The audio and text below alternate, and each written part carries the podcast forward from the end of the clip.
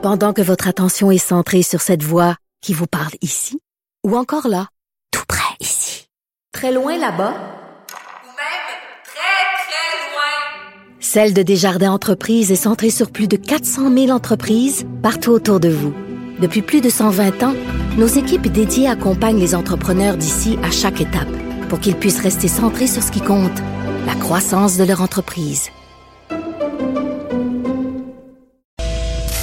Écrivaine, Blogueuse. scénariste et animatrice. Geneviève Peterson. La Wonder Woman de Cube Radio.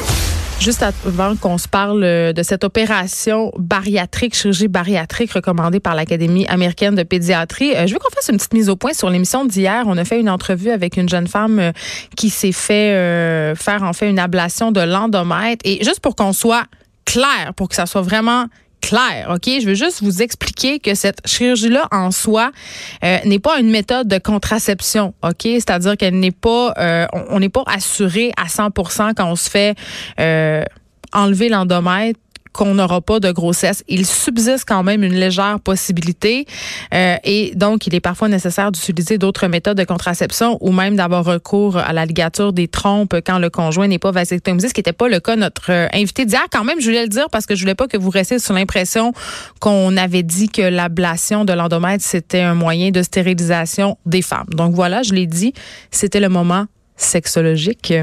OK, on est au téléphone avec Edith Bernier, fondatrice du site web grossophobie.ca, info et références. Salut Edith.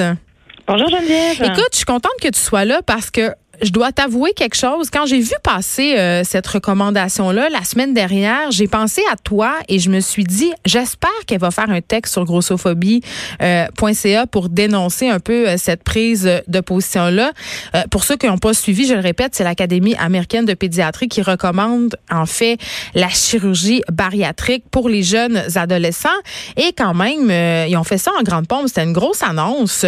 Et Oui, ça a été repris dans beaucoup de, Oui, beaucoup de oui. réseaux américains. Ben oui, c'est Et on parle quand même à partir de l'âge de 13 ans. Oui, puis là, je veux juste préciser, là, aux États-Unis, l'âge de consentement médical varie, OK? Mais dans le cas de la majorité des interventions médicales non urgentes, c'est 18 ans. Donc, c'est quand même pas rien et c'est quand même assez euh, risqué comme opération. On va y revenir. Mais toi, Edith, juste le fait que l'Académie américaine de pédiatrie se prononce en faveur de cette intervention-là pour des adolescents, ça t'a fait bondir.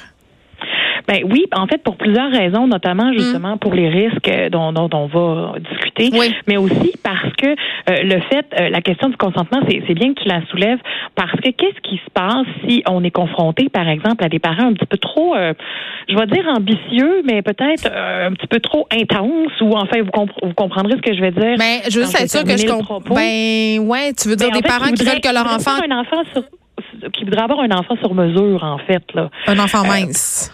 Eh ben oui, malheureusement. Euh, donc, je veux dire, je dis malheureusement, pas dans le sens que c'est un problème qu'un enfant soit mince, mais qu'un enfant euh, soit contraint à euh, une chirurgie de cette importance-là, avec les risques euh, dont on va discuter euh, à l'âge, à partir de l'âge de 13 ans, simplement parce que les parents ont décidé pour lui ou pour elle. Euh, moi personnellement, ça me fait quand même assez peur, surtout quand on quand on considère par exemple euh, que ça touche à peu près 1,3 Là, On parle de, de, de, de super obésité là, des enfants qui sont à 120% au-dessus du 95e percentile. C'est euh, les personnes pour qui la, la chirurgie serait recommandée particulièrement, les, les, les jeunes, on parle d'un point 3 en, en proportion. Euh, je veux dire, il y a 32 des ados de 13-18 ans aux États-Unis qui souffrent de troubles d'anxiété. Il y a 13 des ados américains de 12-17 ans qui souffrent de dépression. Et il y a presque 3 des ados de 13-18 ans qui souffrent de troubles alimentaires.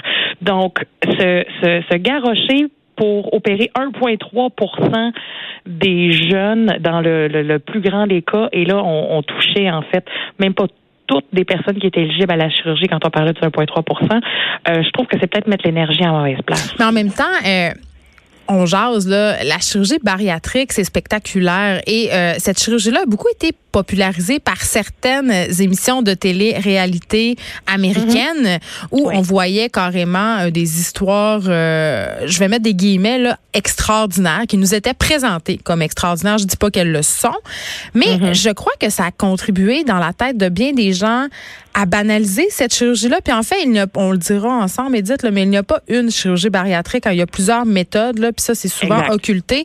Euh, mais quand Mhm. même, ça a quand même permis au, à rendre ça... euh, pas grave, on dirait, au sein de la population. c'est Puis pas juste aux États-Unis, au Canada aussi. Là. Oui, c'est énormément banalisé. Et en fait, quand on voit autant d'histoires euh, dans, dans les magazines, par exemple, ou dans miracle, euh, les, sites web de « Ah, regardez comme il est magnifique euh, ou comme elle est belle maintenant ou quelle merveilleuse métamorphose. Mm. Elle a eu la chirurgie bariatrique, il a eu la chirurgie bariatrique. Donc, c'est, ça revient un peu, en fait, à plusieurs des interventions que j'avais faites quand je suis venue à l'émission auparavant, c'est-à-dire on glorifie la perte de poids alors que c'est pas nécessairement toujours une bonne nouvelle, la perte Ben de oui, poids. parce que là, euh, l'AP aborde à plusieurs reprises les risques de rester gros. Hein, c'est là-dessus Mhm. que c'est la pierre angulaire en fait de leur euh, axe de communication. Exact. Sauf que il parle vraiment pas beaucoup des risques de la chirurgie, parce que la chirurgie qu'il euh, recommande particulièrement dans ce cas-là, qui est la chirurgie qui serait la plus utilisée aux États-Unis en ce moment chez les adultes, c'est la dérivation euh, roux en Y. OK, en français, s'il vous plaît. C'est, ben roux, je pense, je suis pas certaine, mais je pense que roux c'est le nom de quelqu'un. non, mais Donc, euh, c'est quoi cette technique-là? Oui, OK. C'est, vraiment le, le terme. Euh, ça, c'est le terme, justement, le, le plus simple que j'ai pu trouver.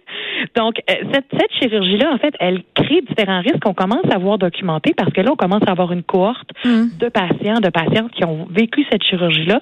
Et on commence, en fait, à réaliser que euh, cette chirurgie-là est associée à un risque, un risque augmenté d'abus d'alcool, par exemple. Ah, comment ça? Euh, ça, on ne le sait pas nécessairement. Il y a plusieurs facteurs. On, ce qu'on- là, on est encore au constat.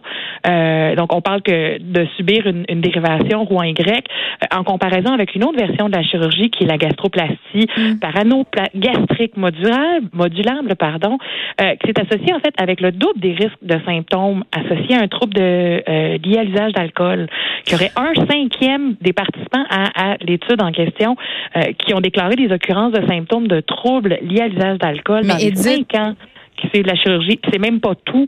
Il y a aussi un, un risque de suicide, d'auto- d'automutilation qui est augmenté OK, mais Je- significativement. je sais pas, j'ai parlé avec des gens euh, qui ont subi ce type de chirurgie-là ici à l'émission, mais aussi en privé. Euh, Et Mhm. on parlait euh, de l'après-lune de miel, OK? C'est-à-dire, Mhm. tu fais cette opération-là et là, il y a une perte de poids spectaculaire. Donc là, tu es content parce que c'est ça que tu voulais, OK? Mhm. Mais ce qui déplorait les personnes, c'est que tu es un peu laissé à toi-même. Tu pas de support psychologique. Après, tant que ça, tu en as, mais à un moment donné, ça, ça se passe. Et là, tu es tout seul. Et les raisons pour lesquelles tu avais des comportements alimentaires, peut-être, qui étaient liés à des facteurs psychologiques, ben, elles sont encore là. Il y a aussi dans cette dans cette notion d'après lune de miel le fait qu'on présente la chirurgie, peu importe la version, là, que Ouais. ce soit la dérivation ou en Y ou les autres, un peu comme un miracle, un peu comme quelque chose qui va tout guérir, tout régler, que tout va être merveilleux et il y en aura plus de problème. Et euh, en fait, euh, par euh, par la page de grossophobie.ca, euh, il y, a, y a même une personne qui nous a dit qu'elle avait vécu euh, des euh, des problèmes de troubles liés à l'alcool suite à cette chirurgie-là, euh, des problèmes donc liés à, à son humeur, à sa santé mentale, à la détresse psychologique. Donc c'est sûr, nous c'est une personne qui nous l'a confié, mais il y a quand même plein d'études qu'on a répertoriées d'ailleurs sur le site de grossophobie.ca pour montrer, écoutez là, c'est peut-être pas le rêve qu'on nous vend, Mm. Euh, il y a peut-être plus de risques. Pour On va vite sur les risques. Par la Oui, suite. oui. Puis que dire des ados vulnérables, tu sais, parce que euh, tu sais, on c'est un âge où on construit notre estime de soi, euh, notre confiance aussi, où on développe euh, en tout cas toutes sortes d'affaires par rapport au corps. Je veux dire, en tout cas, je, je sais pas, je suis pas médecin ni psychologue ni psychiatre, mais je trouve que c'est un drôle de timing pour avoir une transformation corporelle aussi drastique. Ben surtout si on revient au chiffre dont je, dont je parlais tantôt, a 32% des ados Mm. Américains qui souffriraient d'anxiété. ben, rajouter aussi, rajouter cette chirurgie-là. Euh, sais, euh, 3 qui souffrent de troubles alimentaires. Rajouter cette chirurgie-là. Euh, 13 des ados américains en dépression et on rajoute ça. Donc, c'est c'est assez terrifiant si on pense à la combinaison que ça peut faire et un truc qui est pas abordé du tout dans le communiqué de l'AAP et donc sur lequel je peux pas me prononcer, mais je pense que ça serait important de le soulever, c'est justement le fait qu'on n'a pas nécessairement les informations par rapport aux, aux- aux conséquences, par rapport à la croissance, par exemple. Euh, on ne sait pas si ça peut affecter la croissance. Je veux dire, à 13 ans, on est encore en plein dévo- Ben, ça développement. modifie comment on assimile les nutriments. Donc, forcément, j'imagine que ça affecte le pourrait- développement. ça pourrait fort bien, oui. OK. euh, maintenant, euh, Edith, l'obésité chez les jeunes, c'est quand même un sujet qui inquiète globalement à l'échelle mondiale. Comment on en parle de façon adéquate? Je pense qu'en fait, ce serait juste important d'en parler de façon moins stigmatisante. Je pense que ce serait aussi important de peut-être mettre plus d'énergie sur la prévention. Parce que à 13 ans, si tu es rendu à un poids de cette importance, peut-être qu'il y a quelque chose dans le système qui t'a pas soutenu quelque part. Il y a peut-être eu un, un, un- tu m'excuseras l'expression anglaise, mais un fail en quelque part. Oui, mais aussi, il y a des gens qui sont gros naturellement. Là. Ça, ça existe aussi. Aussi, On en a parlé toutes les On- deux. Là. Oui, oui. En effet, il y, a, il y a quatre grandes causes, en fait, de, de quatre grands types de facteurs qui causent euh, le fait que les personnes sont gros. Il y a des facteurs héréditaires, des facteurs socio-économiques, des facteurs environnementaux et euh, des facteurs médicaux. Hmm. Donc, on dit qu'à peu près en moyenne, on a contrôle sur à peu près 30 de notre poids. Ben c'est ça. Donc on, on le dit souvent à chaque fois qu'on se parle, Edith Bernier, le poids, ça, euh, les- le surpoids, puis c'est des mots que j'aime plus utiliser parce que c'est péjoratif, mais c'est multifactoriel et c'est certainement pas une opération unidimensionnelle euh, comme la chirurgie bariatrique avec aucune action euh, en parallèle qui va être une panacée. Encore moins chez les, les jeunes adolescents. En tout cas, c'est mon opinion. Euh, on peut lire euh, évidemment euh, le texte par rapport à cette annonce de l'Académie américaine de pédiatrie sur le site grossophobie.com. On peut aussi aller chercher euh, plein d'infos, de références, de façons de parler de poids euh, qui sont plus constructives. Euh, donc, c'est ça. Allez-y sur le site grossophobie.ca. Merci beaucoup, Edith Bernier. Merci Geneviève. Bonne journée. Merci toi aussi.